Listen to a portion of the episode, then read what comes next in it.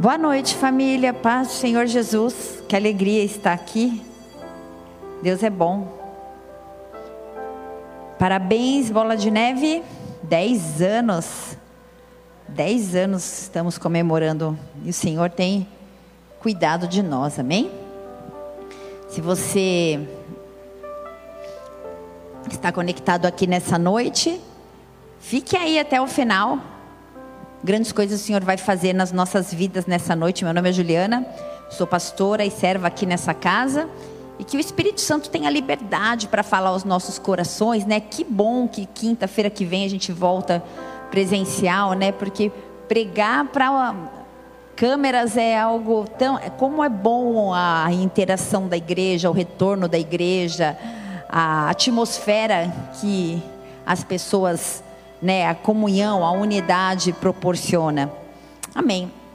Eu quero ministrar uma palavra hoje, João 15, 15. Eu não lembro quem estava no data, não olhei. Ah, é a Pati. Eu não cumprimentei ela hoje, eu não fui até aquele cantinho. João 15, 15. A palavra fala assim: já não vos chamo servo, não é o texto principal, mas eu queria começar discorrendo sobre esse assunto. João 15, 15 fala assim: Já não vos chamo servo, porque o servo não conhece dos feitos do seu senhor, mas eu vos chamo amigos, porque vos dei a conhecer tudo. Repete aí na sua casa, diga tudo. Vos dei a conhecer tudo que ouvi do meu Pai. Tudo que Jesus ouviu do Pai, de Deus, o El Shaddai, o Criador, o Todo-Poderoso, tudo, tudo, Ele nos deu a conhecer. Isso é muito profundo e esse versículo ele começa falando, né? Servo ou escravo, nós não somos mais servos, não somos mais escravos, agora nós somos amigos. Mas ser servo ou ser escravo, quantos de nós já fomos servos, quantos de nós já fomos escravos? Por quantos anos você eu não sei, mas quantos anos eu me senti escravizada, presa, tanta cegueira, tanta falta de entendimento, quantas coisas nós fizemos na certeza de que não havia nenhum problema com aquela atitude com os nossos atos ou com a nossa postura. Algo na nossa alma faz ou fez ou fazia com que a gente se sentisse vazios e solitários. Diga, algo na minha alma. Algo nas nossas almas muitas vezes nos levou a uma, ou ainda pode nos levar a uma condição de solidão, uma condição de vazio. Parece muitas vezes que existe um buraco um espaço, uma lacuna. Talvez você possa chamar isso de angústia, eu não sei, mas existe um espaço dentro de nós que só pode ser preenchido com a presença do Espírito Santo de Deus, porque eu e você fomos criados para sermos chamados de casa. Que bom, tem três pessoas aqui que dá para olhar, aqui, ali mais uma. Fomos, podemos ser chamados de casa, de templo, de morada. Tem um louvor que eu gosto muito do Rodolfo Abrantes, que ele fala, né? Até que a casa esteja cheia, até que a casa esteja cheia, né? Até que o teu reino venha. E aí fala, como o pai sonhou, porque é um sonho dele, que a casa, que o templo esteja cheio da presença, cheio de Deus. Eu estava ali agora orando e a primeira coisa que veio na minha mente é que eu diminua e o Senhor cresça. Esse é o meu desejo mais latente todos os dias, que eu diminua e Ele cresça. E quando a casa está cheia, quando nós podemos ser chamados então de morada, de casa favorita, algo muda. Algo muda, alguma coisa acontece. De repente algo muda em nós. E em um momento da nossa vida, de repente, a gente começa a a entender que não somos mais escravos, algo começa a fazer sentido, então nós nos chegamos a uma condição de amigos. Algo muda dentro de nós, parece que tudo começa a fazer sentido. Algo muda nas nossas emoções, diga emoções. E de repente começam a cair lágrimas e você não sabe de onde vêm essas lágrimas, a gente só sabe que algo mexe dentro da gente e a gente chora. E algo também muda nos nossos corpos, diga corpos. Então a gente começa a ter uma vontade de cantar e uma vontade de dançar, ainda que o Covid bata a porta, ainda que as contas estejam atrasadas, algo muda no nosso corpo e nas nossas emoções. Você está aí? Diga assim: Eu sou um espírito que tem uma alma e habita em um corpo. Esse ou esta sou eu e você. Mas eu acrescento uma coisa a essa frase: e que eu sou um corpo, ou melhor, eu sou um espírito que habito em um corpo, que tem uma alma e que tenho ainda uma mente, diga mente. 1 Coríntios 2, versículo 16. Se você puder, acompanhe comigo. Diz assim a palavra: Nós, porém, temos a mente de Cristo, e certamente possuímos os sentimentos e propósitos do coração. Quem conheceu a mente do Senhor que possa instruí-lo? Quem conhece a mente do Senhor que possa instruí-la a Deus, ensinar algo a Deus? Mas eu e você possuímos a mente de Cristo. E eu quero te perguntar nessa noite: em que condição está a sua mente? Você já notou como a condição da sua mente muda de uma hora para outra, no momento você pode estar completamente calmo, completamente, completamente calma, e no outro eu e você ficamos completamente ansiosos ou preocupados. Somos muito instáveis. A gente pode tomar uma decisão, estar muito seguro ou segura desta decisão, e naquele mesmo momento algo acontece na nossa mente, ficamos então confusos a respeito da mesmíssima situação com a qual nós já tínhamos a certeza, a calma, estávamos seguros. Mas em um passar de segundos, tudo muda. Então, eu quero dizer que isso tem a ver com a nossa mente e eu quero falar que a nossa mente, a nossa mente ela não nasce de novo, ainda não comecei a pregar, tá? Calma. A nossa mente ela não nasce de novo quando somos batizados. Quantos são batizados? Responda aí na sua casa. Quantos foram ba batizados? Eu posso responder aqui que o Lucas foi batizado, o outro Lucas foi, os Fernandos estão aqui, Paulão. Fomos batizados, muitos de nós aqui já fomos batizados. Amém ou não amém?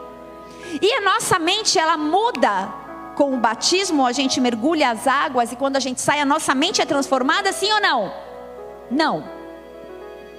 Quem vai se batizar no próximo batismo? Você que está conectado aí? Se você ainda não é batizado, se você deseja se batizar, manda um direct pra gente no Insta ou um inbox no, no, no, Facebook e fala: Eu ainda não me batizei, eu quero me batizar. Nós estamos organizando a data do próximo retiro, do próximo batismo assim que tudo melhorar.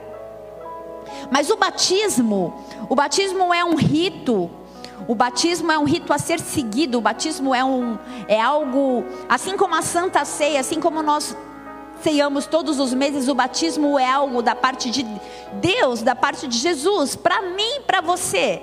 Nós ceiamos todos os meses e nós nos batizamos.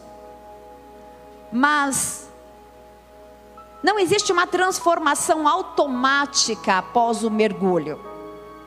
Essa transformação, essa renovação, essa mudança na minha mente, na tua mente, no meu intelecto, no teu intelecto acontece de uma forma gradual, diga gradual, de uma forma processual. O pastor há pouco tempo, há poucos, domingos ele falou sobre processos. Mas eu quero dizer que tudo acontece de acordo com a tua fé e também de acordo com a tua postura e também de acordo com o teu caráter e também de acordo com o teu temor. A nossa mente não muda num passe de mágica após o mergulho no batismo. Se você está aí na sua casa comigo e está me entendendo, diga amém. Romanos 12, versículo 2. O apóstolo Paulo mandou uma carta aos romanos dizendo exatamente isso que nós estamos discorrendo até agora que ainda não é o culto, e diz: E não vos conformeis com este século, ou depende da sua versão, com esse mundo, ou com esta era, mas transformai-vos, repita comigo: transformai-vos, transformai-vos pela renovação da vossa mente. Esse mundo essa era, esse sistema ateu, aonde o Deus é Satanás, onde o Deus que governa esse mundo é Satanás, é o diabo, é o adversário, e a gente não deve aceitar que esse mundo seja o modelo para minha vida, para sua vida. Se você está aí, diga amém também. Por isso ele fala: transformai a vossa mente com a renovação, transformai o teu pensamento, a tua conduta, a tua postura com a renovação da vossa mente. Porque se a nossa mente não for transformada, nós podemos nos batizar, nós podemos vir à igreja, muitas coisas podem acontecer ao nosso derredor, mas dentro de nós tudo continua completamente igual e aprisionado. A nossa mente precisa estar comprometida com ideais do reino de Deus. E a renovação da nossa mente, eu vou repetir, é um processo. Diga processo. E a palavra de Deus, ela é a responsável pela renovação completa desse processo. A palavra de Deus, a comunhão, a intimidade, o jejum, a oração, mas de todas as coisas eu digo a palavra lava a nossa mente. A renovação do nosso entendimento é não render-se ao sistema de conceitos e de sistemas desse mundo, desta era, dessa geração. A gente não pode, a gente não deve se conformar com tudo que tem sido apregoado pela mídia, pelo mundanismo, pela cultura Amém ou não amém? Você está aí? A renovação da nossa mente é uma preparação para o cumprimento das promessas de Deus nas nossas vidas, a começar nas nossas vidas, mediante a obediência da Sua própria palavra, daquilo que Ele revelou. O primeiro passo para ter uma mente renovada é reconhecer que a gente tem uma mente viciada que a gente tem uma mente anormal, porque a palavra diz: transformai a vossa mente, pela re, renove a vossa mente, renove o seu entendimento, não aquilo que os teus pais falaram, não aquilo que a mídia dita, não aquilo que a cultura influencia, mas renove a sua mente. Eu e você precisamos ter mentes renovadas.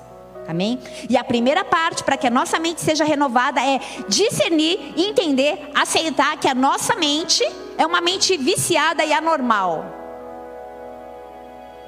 Essa é a parte mais difícil de tudo que eu vou dizer essa noite. Porque quando a gente consegue aceitar isso, aí começa a transformação. Muitos de nós largamos as drogas, mas as drogas não nos largaram. A gente saiu da prostituição, mas a prostituição não saiu de nós. Você saiu das baladas, mas a balada não saiu de você. Você saiu da idolatria, mas a idolatria não saiu de você. Convertemos, nós nos convertemos ao Senhor, mas temos pacto com o pai da mentira, com Satanás, através de mentiras. Por quê? Porque Provérbios 23, versículo 7 diz: Porque como uma pessoa imagina em sua alma, assim é. Quando a nossa mente não é transformada, por quem imagina? Porque a minha mente pensa. A minha mente não se submete muitas vezes àquilo que eu quero fazer. A minha mente tem vida própria muitas vezes. Porque como uma pessoa imagina em sua alma, assim é. Seja sincero comigo agora. No que você está pensando? Feche seus olhos, onde quer que você esteja. No que você está pensando nesse exato momento? Se você tiver coragem, responda para você mesmo. Na janta, no trabalho amanhã, na louça na pia, no, no lixo no quintal que eu não, recebi, não dei, no cachorro que tem que tomar banho, ah, no mercado, no açúcar que está acabando. Eu não sei no que você está pensando no, na reunião com o seu chefe, eu não sei. No que você está pensando. Se sua mente está vagando em algum lugar e não está aqui, existe algo errado. Porque ela não se submete a você. Porque você está aqui, teu corpo está aqui, tua alma está aqui, porque suas emoções estão aqui. Você ligou o computador, você ligou o celular, você se dirigiu até esse lugar. Você veio aqui, não obrigado, porque você quis. Você recebeu um convite, você aceitou, você está conectado. Mas se a sua mente não está aqui, diga: aquieta-te, ó minha mente. A tua mente deveria estar exatamente no lugar que estão as tuas emoções e o teu corpo. Diga assim: a mente pode mentir. E esse é o tema da mensagem dessa noite. Feche seus olhos, vamos orar. Deus,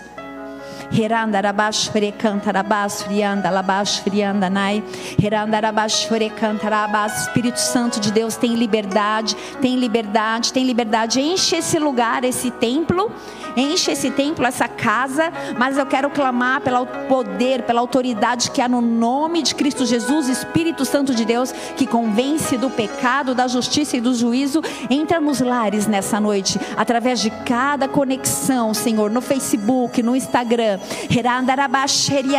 Porque nós queremos mentes cativas a Cristo. Nós queremos a mente de Cristo. Nós queremos não uma mente que vagueia por aí, enquanto o nosso corpo e a nossa alma têm fome e sede da tua presença, de revelação, de um toque, de uma palavra, de um aconchego, de um acalanto. Nós queremos ao Senhor mais que todas as coisas. Por isso nós clamamos nessa noite. Nós queremos discernimento de espírito. Nós queremos que a nossa mente se submeta, se submeta. Nós queremos uma renovação da nossa mente, uma renovação, uma transformação da nossa mente para que a gente possa viver a boa, agradável e a perfeita vontade de Deus, porque essa é a promessa do Senhor para as nossas vidas. Por isso, nessa noite, nós nos desvinculamos de tudo que possa roubar a nossa atenção. E Espírito Santo de Deus faz aquilo que o Senhor designou.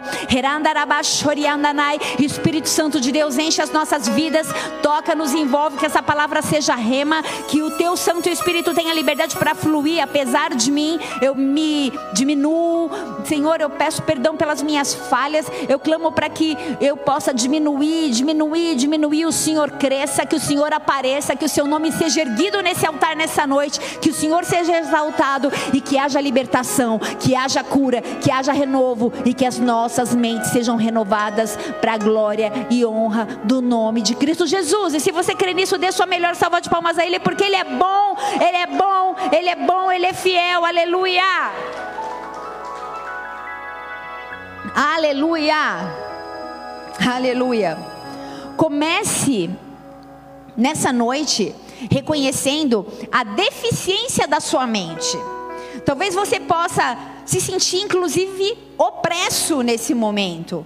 Eu quero te convidar a fazer uma análise dos teus pensamentos. Sabe por quê? Porque ninguém sabe os teus pensamentos, só você e o Senhor. Sim, é tão precioso e tão poderoso e tão íntimo. Eu sei que o, que está na minha cabeça nesse exato momento, eu sei e só o Senhor e mais ninguém.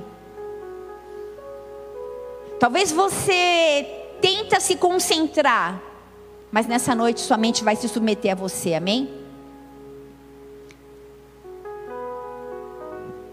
Diga, mente, não é você que está no controle. Quando as nossas mentes estão no controle, muitas vezes isso faz mal para nós, porque a gente se sente refém da mente. Nós sabemos o que queremos fazer, sabemos como queremos fazer, por onde queremos ir, mas muitas vezes estamos aprisionados. E então a gente se sente frustrado porque a gente muitas vezes não consegue, muitas vezes não, a gente consegue controlar nem o nosso sonho quando a gente deita para dormir. Quem controla é a nossa mente. A gente pensa em coisa que a gente não gosta e que a gente não quer, mas a mente pensa. A mente vai para onde ela quer e muitas vezes ela nos direciona como ela quer. 2 Coríntios 10, versículo 4, se você puder, abra e me acompanhe aqui nessa leitura. Aleluia, Ele está aqui. O Senhor está aqui. 2 Coríntios 10, versículo 4 diz assim: 4 e 5 vou ler. Porque as armas da nossa milícia não são carnais, e sim poderosas em Deus para destruir fortalezas, anulando nós sofismas e toda altivez que se levante contra o conhecimento de Deus, levando cativo todo pensamento ou toda mente à obediência de Cristo argumentos, sofismas são argumentos e questionamentos que as nossas mentes trazem para nós e muitas vezes nos paralisam. Porque a mente, ela, é, ela briga muitas vezes com a fé. Porque a fé, ela não precisa de razão, ela só precisa crer. E armas do espírito que não são carnais, são espirituais, vão demolir todas as filosofias, a altivez e a rebelião contra a revelação do conhecimento divino, a revelação daquilo que é sobrenatural, daquilo que vem da parte de Deus para mim e para você. As armas do Espírito quebram a barreira do natural para o sobrenatural, e o nome disso é fé. Vou repetir: as armas do Espírito quebram a barreira do natural para o sobrenatural, e isso é fé. Sabe o que é fé? É a certeza de algo que eu espero. Você está esperando algo da parte de Deus? Responda para você. O que você espera da parte de Deus? Uma restauração, uma libertação, uma cura? Eu não sei. Mas eu quero te desafiar a crer. Creia. Porque fé é a convicção de fatos que nós não vemos, mas nós cremos, é a convicção de fatos. Eu não vejo toda a minha família restaurada, mas eu creio. Eu creio e eu vou ver. Você precisa crer. Ah, tá, sua mente não permite que você crê. Porque você é racional? Porque você precisa ver para crer? Ei, deixa de ser Tomé, que tem que pôr a mão, o dedo na mão furada de Jesus. Ele falou: creia, bem-aventurado aqueles que creem. Você está aí? Você quer nessa noite levar os seus pensamentos, a sua mente cativa à obediência de Cristo Jesus? Você quer uma mente obediente ao Pai? Então as armas espirituais estão disponíveis. Feche seus olhos por um momento e veja pela fé a liberação das armas para a sua vida. Josafá, ele conheceu a arma do louvor, Davi, ele conheceu a arma da oração, Ezequias, ele ele recebeu, ele conheceu a arma da humilhação, Josué a arma da obediência e da submissão, Moisés a arma da provisão no deserto. Eu não sei qual arma você precisa para ver aquilo que você deseja da parte de Deus se cumprir na sua vida, mas receba armas espirituais. As armas das nossas milícias não são carnais, mas elas são espirituais e poderosas em Cristo Jesus. Posso ouvir um amém? Qual a arma você precisa nessa noite para levar sua mente cativa a Cristo? Tome posse pela fé dessa arma, em nome de Jesus. Mas eu quero falar de uma forma especial de uma arma que é poderosa, e essa arma é obediência. Repita comigo: obediência a arma poderosa para viver altas coisas, coisas grandes, para ter uma renovação da mente em Cristo Jesus é a obediência e o discipulado. Quando a gente obedece, quando a gente se submete, os, os, os apóstolos eles se submeteram a um discipulado. Eles caminharam com Jesus três anos e meio para começar o chamado deles, para começar o propósito deles. Quando a gente se submete a um discipulado, as nossas mentes cativas muitas vezes são libertas. Porque a gente chega cheio de conceitos, de preconceitos, de sabedoria adquirida em tantos lugares. Pode ser numa faculdade, pode ser no colégio, pode ser com a avó, pode ser com o pai, pode ser na mídia, pode ser em livros que você leu de autoajuda ou de tantas outras filosofias vãs. E aí essa, isso constrói, constitui e forja e molda uma mente cauterizada, cheia de sofismas e longe do reino, longe da vontade soberana de Deus, longe da revelação do reino, dos propósitos e dos planos de Deus para mim e para a sua vida. Você está aí? Então, quando a gente se submete a um discipulado, isso começa a ser desconstruído e nós vamos então nos tornando como pequenos cristos, cristãos aqueles que querem seguir a Jesus Cristo, aqueles que querem ser parecidos com Ele. Então, existe uma mudança na nossa conduta, na nossa postura e na nossa mente, e isso começa a dar luz através da palavra, da revelação da palavra de Deus. Um discipulado nada mais é que você pegar a Bíblia e ensinar alguém como deve agir, como tem que ser, por quê, para quê, onde, como, quando porque Jesus quis assim, porque o Senhor fez assim. Quem está comigo, fala amém na sua casa, não se distraia, não deixa sua mente vagar, fala, volta aqui. Então essas atitudes e condutas, elas começam a nascer na nossa mente e começam através de palavras e de comportamento dar luz. E ainda assim a gente muitas vezes coleciona sentimentos na nossa alma que nascem de mentes cativas. Muitas vezes mentes cativas em traumas, mentes cativas em marcas, em dores, em repetições de comportamentos. Que inconsciente a gente repete, vive de novo e de novo e não consegue sair de uma cadeia espiritual e emocional que aprisiona a nossa mente. Você está comigo? Muitas vezes pela cultura familiar, Tudo isso é fruto de uma mente que não foi renovada pelo conhecimento de Cristo Jesus. Posso te falar uma coisa nessa noite? Permita ser discipulado. Fala, ei, sabe qual é o nosso problema? Nós julgamos o discipulador. Você muitas vezes pode ser casado, aí você olha para aquele irmão que não é casado e fala assim: ah, que ele vai me ensinar alguma coisa. Como eu vou me submeter ao Lucas? Ele não tem filho. Como ele vai dar algum conselho sobre educação de filhos? Ei, ele não vai ensinar é, método, é, experiências da vida dele. Conta, ajuda? Sim, ajuda. Mas o que transforma, liberta e sara é a palavra de Deus. Se ele conhecer a palavra de Deus, ele vai te aconselhar de acordo com a palavra de Deus. E então não importa se é solteiro, se é casado, se tem 50 anos ou se tem 19 anos. Porque a maturidade em Cristo Jesus não tem nada a ver com a idade cronológica. Eu conheço bebês espirituais de 60 anos e conheço homens espirituais de 18 anos. Isso tudo depende da busca, do posicionamento, da, da, da permissão para aquela mente ser renovada ou não. Você está aí? Permita ser discipulado. É muito especial esse processo de, de, de, discipulado. Como eu aprendi e continuo aprendendo, ainda sou discipulada, mas como eu aprendi. Quanta gratidão aos meus líderes de célula, aos meus primeiros líderes. Quantas broncas, quantas vezes eu achava, chegava cheia de razão.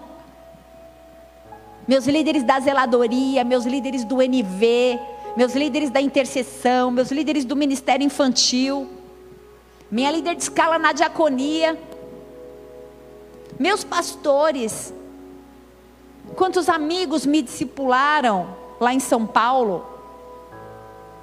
Siga as direções, seja obediente a esse discipulado. Isso é amor.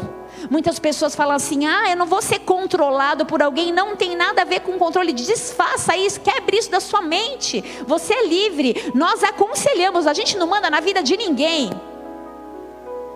A gente aconselha, você decide, o Senhor te deu livre-arbítrio, você recebe ou não aquele conselho. Mas isso é amor. E essas são ferramentas para renovar a nossa mente. Porque o que vai lavar a nossa mente é a palavra. E os, e os discipulados e os aconselhamentos, eles são feitos respaldados e baseados e pautados na palavra de Deus. Então, o cumprimento da obediência destrói toda rebelião, consciente ou inconsciente. A palavra nos chama para uma restauração do que foi quebrado lá no Éden, que é a intimidade. O plano original era que tivéssemos conexão com o Espírito Santo de Deus, que fôssemos morada, 1 Coríntios 2, versículo 11. O plano original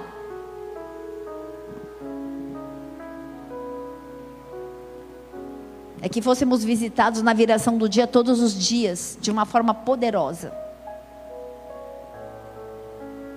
Porque qual dos homens sabe as coisas que se passam no pensamento do homem? Senão o próprio espírito que nele está, e esse espírito com E minúsculo é o espírito humano. Quem sabe do teu pensamento? O espírito humano que habita em você. Amém? Assim também as coisas de Deus ninguém conhece, sabe e compreende. Senão, e então esse Espírito com letra maiúscula é o Espírito Santo. O Espírito Santo de Deus. Então, os únicos que sabem dos nossos pensamentos é você e Deus. Sou eu e Deus, de mim, né? Quando uma pessoa recebe Cristo como Senhor e Salvador, então o Espírito Santo vem morar nela. O Espírito Santo é aquele que conhece a mente de Deus. E da mesma maneira que o espírito humano, o espírito que está dentro de nós, nos conhece, conhece os nossos pensamentos, e eu estou falando de dois espíritos distintos, uma vez que o Espírito Santo habita em nós, ele conhece a mente de Deus e sabe qual é o propósito dele? Revelar a mente de Deus para nós, em nós e através de nós. O Espírito Santo quer revelar a mente de Deus para nós, mas às vezes o espírito humano, ele é tão cheio de si que ele fala: "Aquieta-te, Espírito Santo, quem manda aqui sou eu. Eu controlo essa mente. Aquieta-te." E como ele respeita o livre-arbítrio, é o único que convence do pecado, da justiça e do juízo, porque ele trabalha na nossa mente. E esse Espírito Santo amado, essa pessoa gentil, cortês e que nos conhece de uma forma tão profunda, esse Deus trino e poderoso, que habita em nós e quer nos chamar de casa favorita, ele quer nos dar sabedoria. Ele quer nos dar discernimento para que a gente tenha uma revelação do coração e da mente de Deus. Me pergunte como? Como, pastora? Iluminando os olhos do nosso coração. Os olhos do nosso coração é a mente. A mente é o olho do coração. Por isso, o maior campo de batalha é a mente. O Senhor diz que somos mais que vencedores, mas Satanás diz mentiras e mentiras acerca de nós. E nós acreditamos muitas vezes e ficamos paralisados. O Senhor nos chama para sermos santos, para sermos separados. E Satanás diz: que bobeira, que religiosidade, que nada. O Espírito Santo diz: eu quero morar em você. Mas Satanás quer dominar a nossa mente, quer, quer, quer deixar a nossa mente cativa e religiosa. Luz e trevas não se misturam. É tempo de conserto, é tempo de arrependimento, é tempo de mandar a mente ficar quieta. A mente fica cheia de preocupações, cheia de questionamentos, cheia de medos, cheia de ansiedades e tantas outras coisas. O Espírito Santo fala: Ei, eu te perdoei. Satanás fala: Você não é digno. O Senhor te chama de filho. Diz que você tem uma herança, que você faz parte do reino. Satanás te chama de escravo, te coloca peso, transforma o servir a Deus em um peso, transforma a alegria em angústia. Você pede discernimento e Satanás te dá questionamento. Satanás ele racionaliza e escraviza a minha e a sua mente.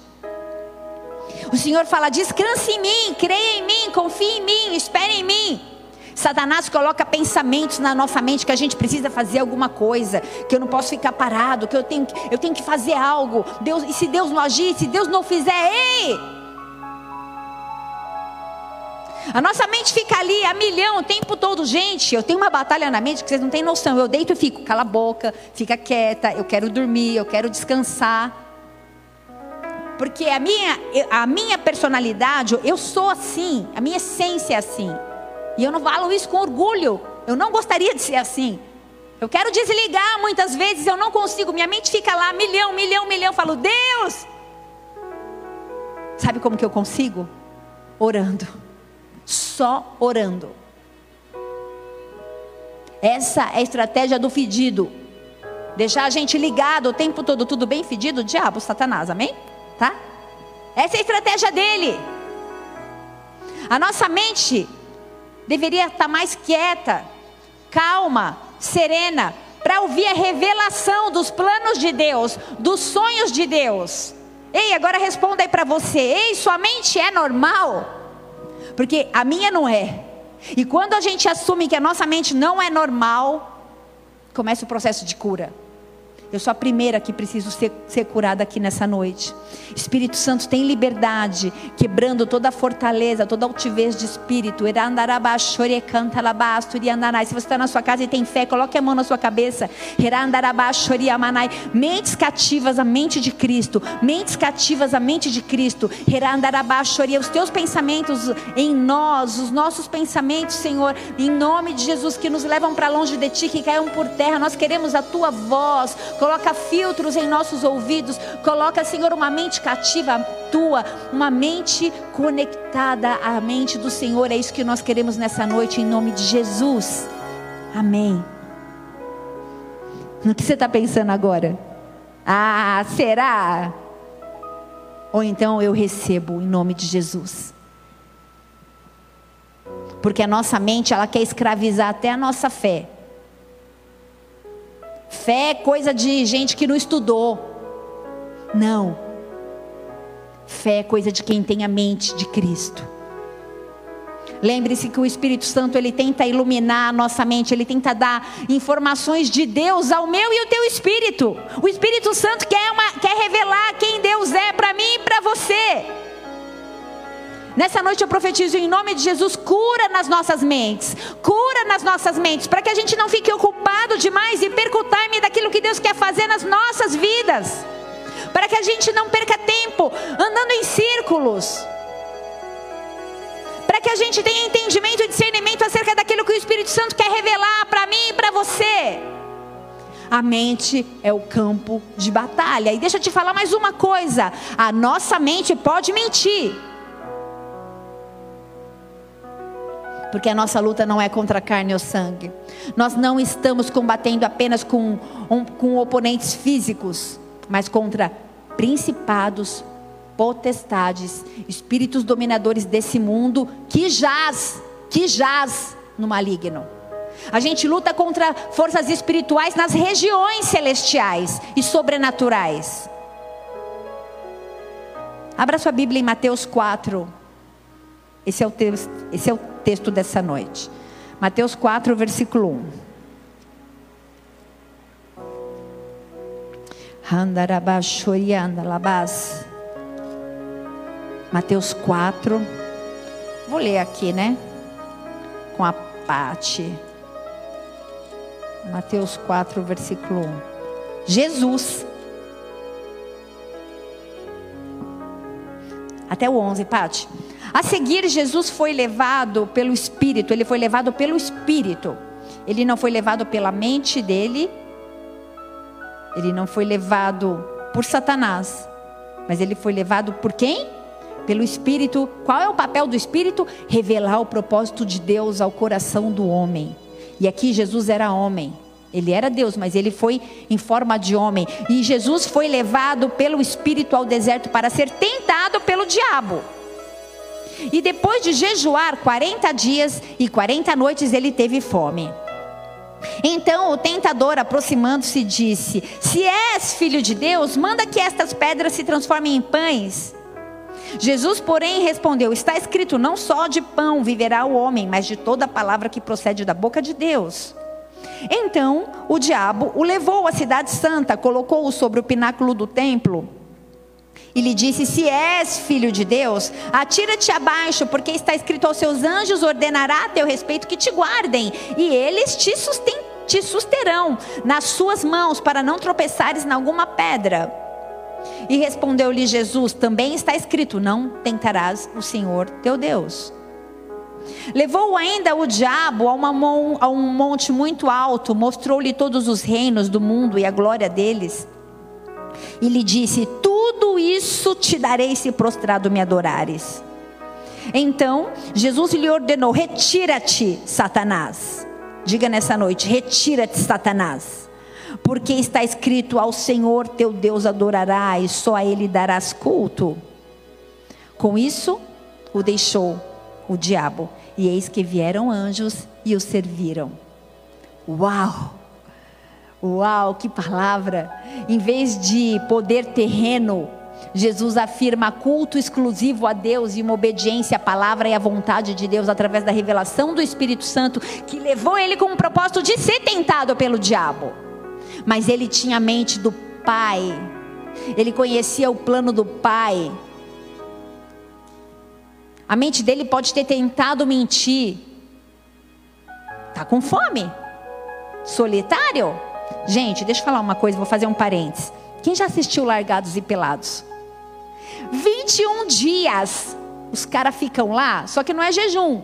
Mas eles emagrecem tanto Só que lá ainda tem peixe, tem as coisas para eles comerem. 21 dias. Jesus fez jejum 40 dias. Tem um filme no Netflix que eu assisti, ele, óbvio, é, Jesus, a Bíblia não revela como foram esses 40 dias, então ele não é um filme baseado, né? É um filme de, é um filme, né? De deduções, enfim. Mas aquele filme me trouxe muitas verdades, porque aquele filme trata de 40 dias no deserto, não de 21 como largados e pelados, mas 40 dias. Jesus, um dia após o outro, enfrentando o calor durante o dia, enfrentando o frio na noite, enfrentando a fome, enfrentando as visões, as como, é, é, miragens que o deserto proporcionava a ele, em batalha espiritual.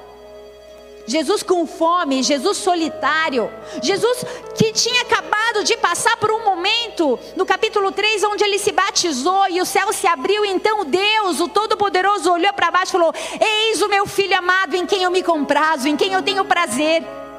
Ele tinha tido uma experiência uau, foi batizado, o céu abriu.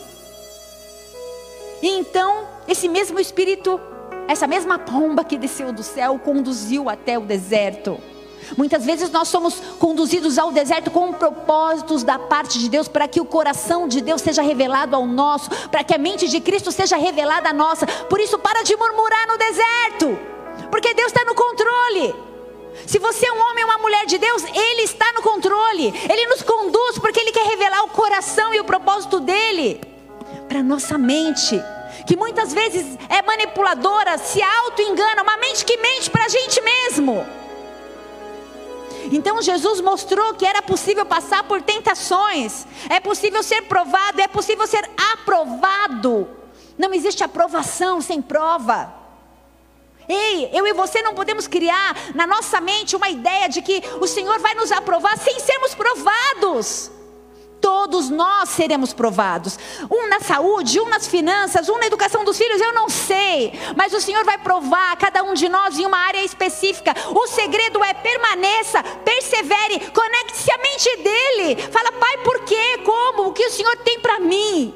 Não desista. Permaneça. Deixa ele revelar o coração dele para você.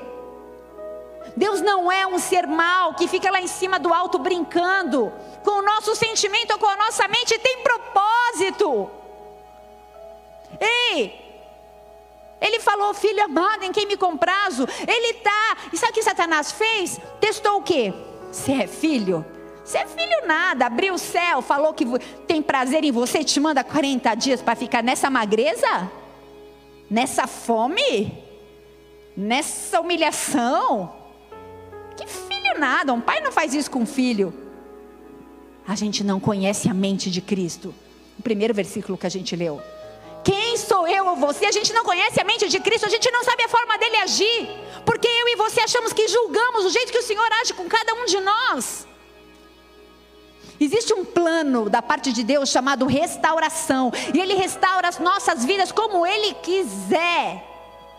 Mateus 4 a gente leu que Jesus foi conduzido pelo Espírito. Deserto é centro de treinamento. No versículo 3 fala: o tentador, o fedido, o cão, ele se aproximou de Jesus e o que, que ele falou?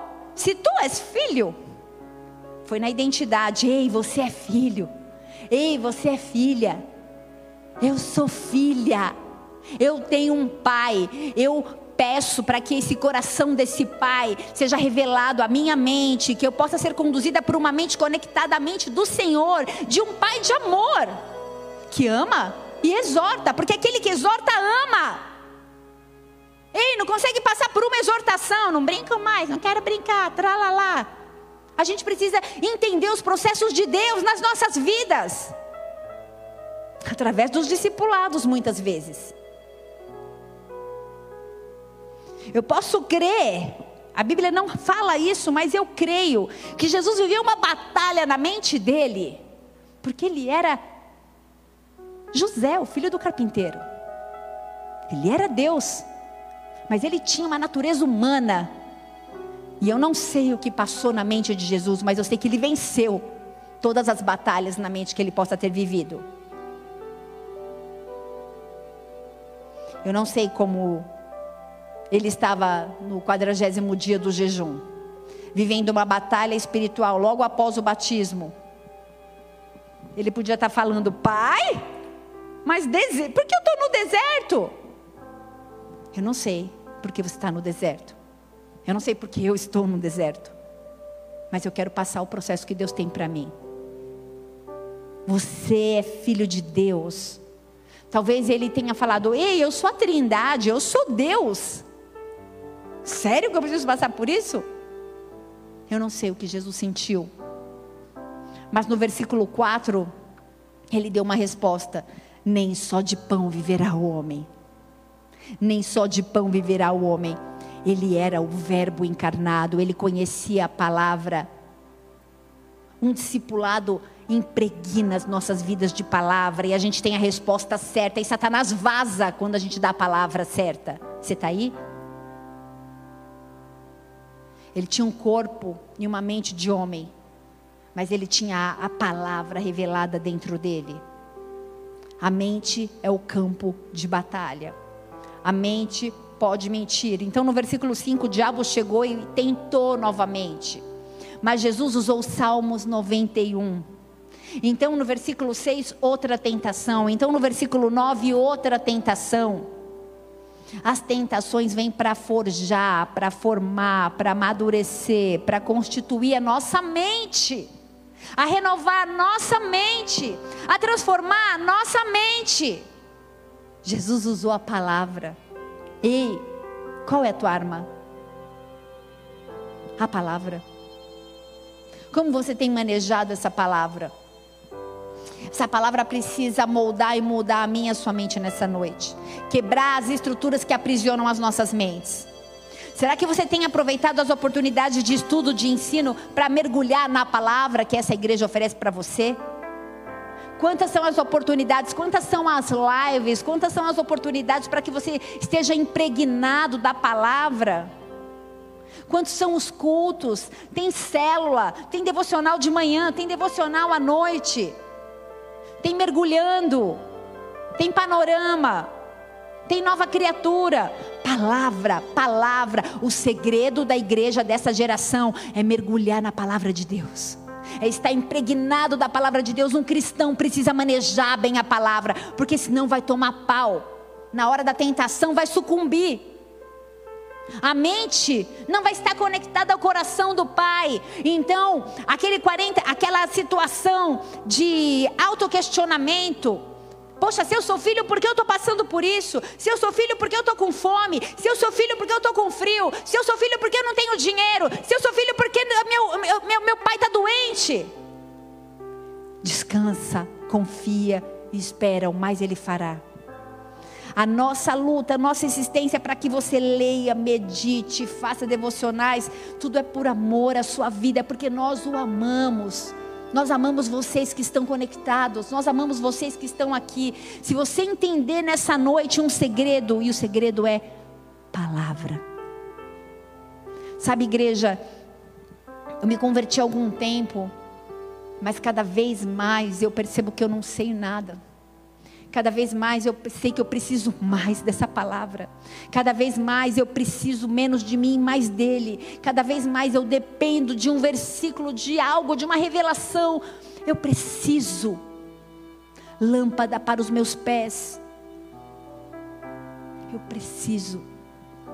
Sabe quando Jesus discerniu, quando a mente dele de homem teve os olhos abertos, abertos, em meio à fome, em meio à dor, em meio à tentação. Então ele teve o, desperta, o despertamento do propósito, do chamado dele. Ele saiu dali, ele sabia exatamente o que ele tinha que fazer.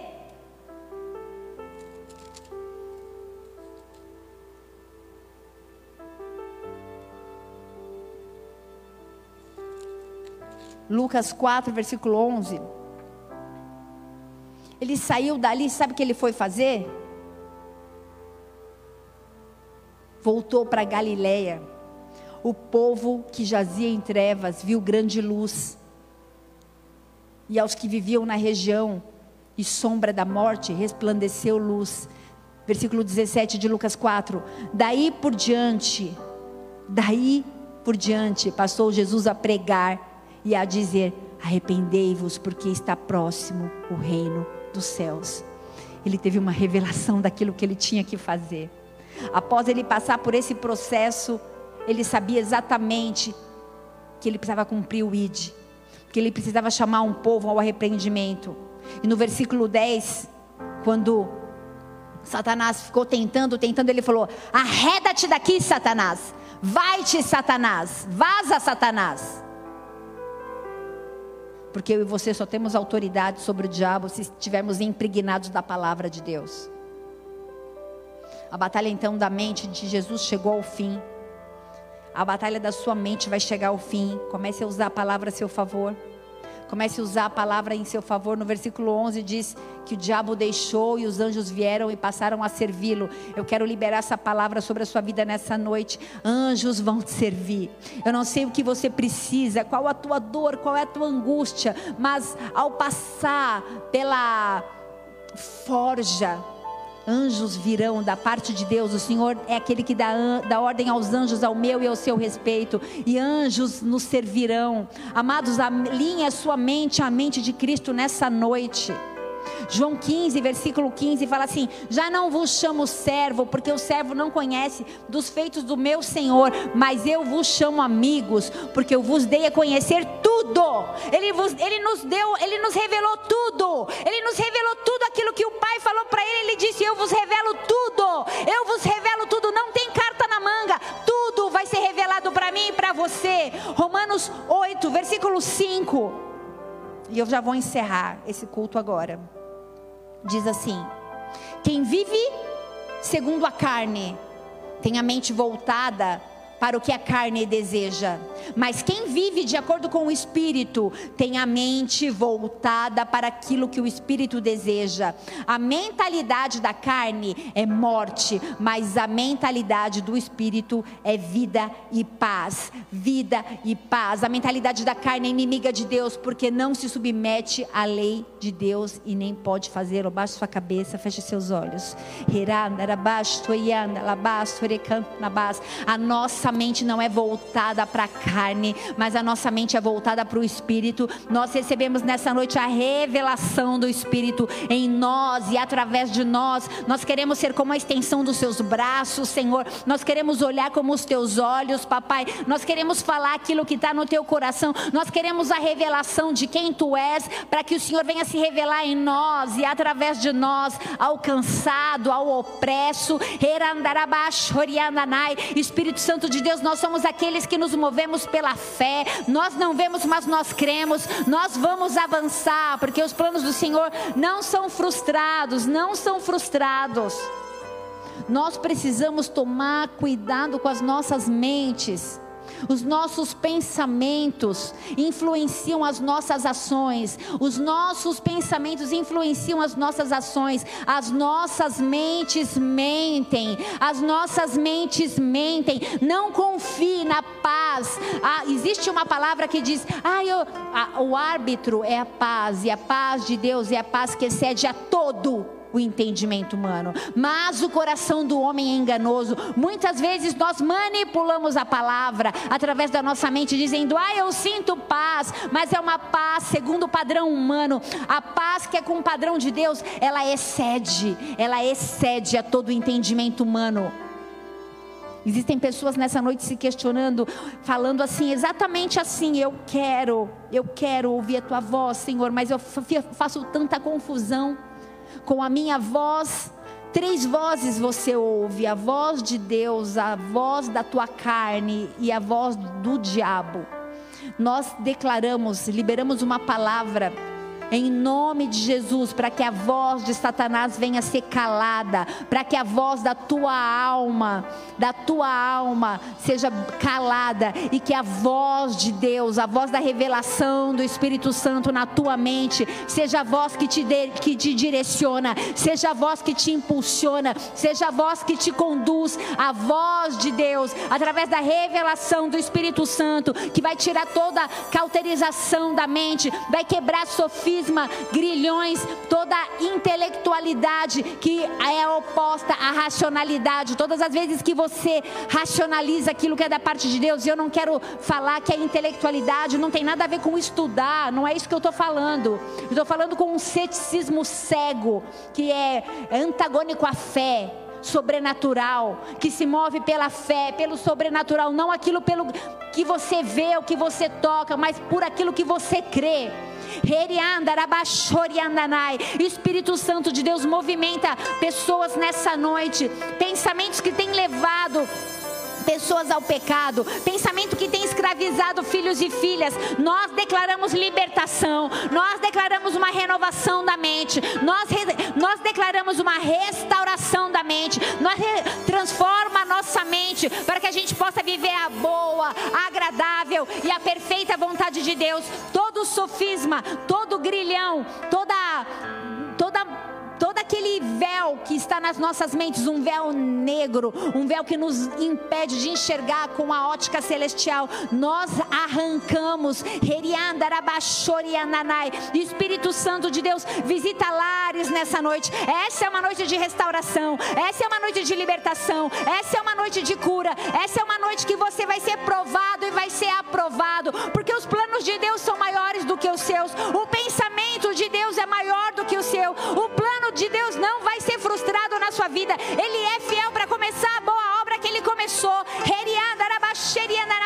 Você é filho, você é filha. Ele diz nessa noite, filho amado, em quem eu tenho prazer. Se pé, se desnude nessa noite na presença de Deus. Tire toda a veste de culpa, toda a veste de acusação, tudo aquilo que tem te aprisionado na religiosidade, toda a cadeia, todo grilhão, toda corrente, toda sentença, toda palavra de maldição, seja quebrada pelo poder que há no nome de Jesus. Você vai fluir na palavra, através da palavra você é o que a Bíblia diz que você é. Em nome de Jesus, adore ao Senhor. Nós vamos adorar ao Senhor. Enquanto você adora ao Senhor, profetize sobre a sua casa, profetize sobre a sua vida. Os céus estão abertos, os céus estão abertos.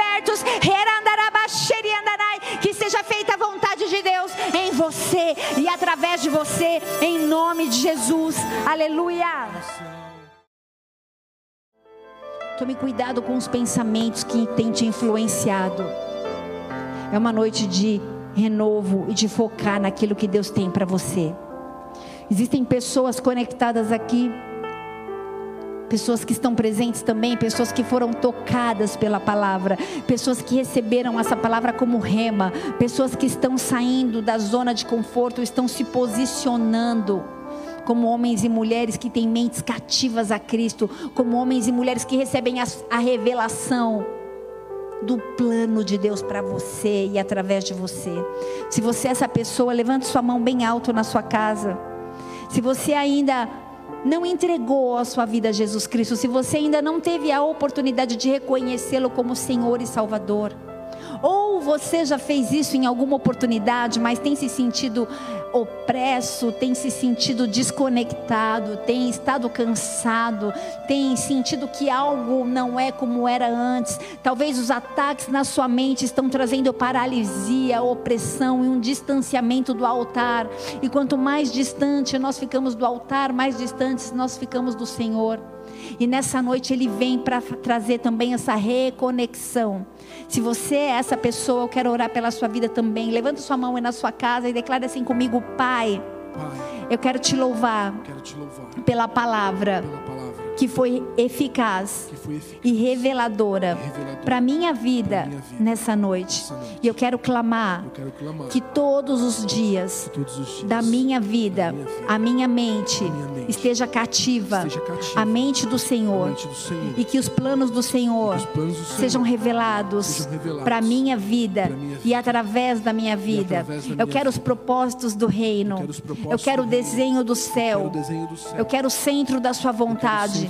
Por isso, em nome de Jesus, eu quero reconhecer Jesus Cristo como meu único e suficiente Senhor e Salvador.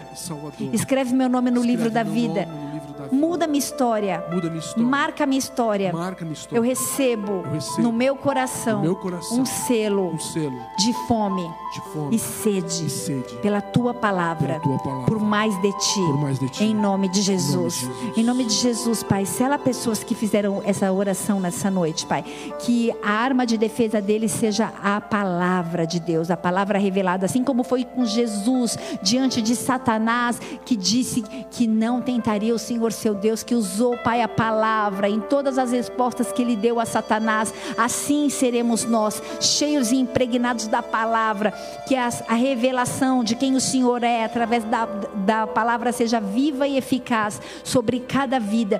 Traz fome, eu quero declarar salas do mergulhando lotadas, nova criatura, de todas as, as salas de ensino, em nome de Jesus, porque as pessoas estarão sedentas pela revelação da palavra. Cobre com teu sangue, em nome de Jesus, cada mestre, cada professor, que eles ensinem e ministrem aquilo que eles vivem, Senhor. Sela esse altar, as nossas vidas como pastores, os presbíteros, Pai, toda a liderança, Senhor, todos aqueles que são discipuladores, os líderes de célula, Pai, levanta uma geração com fome de discipulado, com sede de aprender, de querer ser parecido com o Senhor. E através do amor, através do amor, nós vamos avançar e o seu nome vai ser exaltado, porque nós não queremos o Senhor só para nós, nós queremos declarar que eu e minha casa serviremos ao Senhor, nós queremos declarar que Ribeirão Preto é de Jesus Cristo, que toda a região nós queremos declarar que o Brasil é de Jesus Cristo.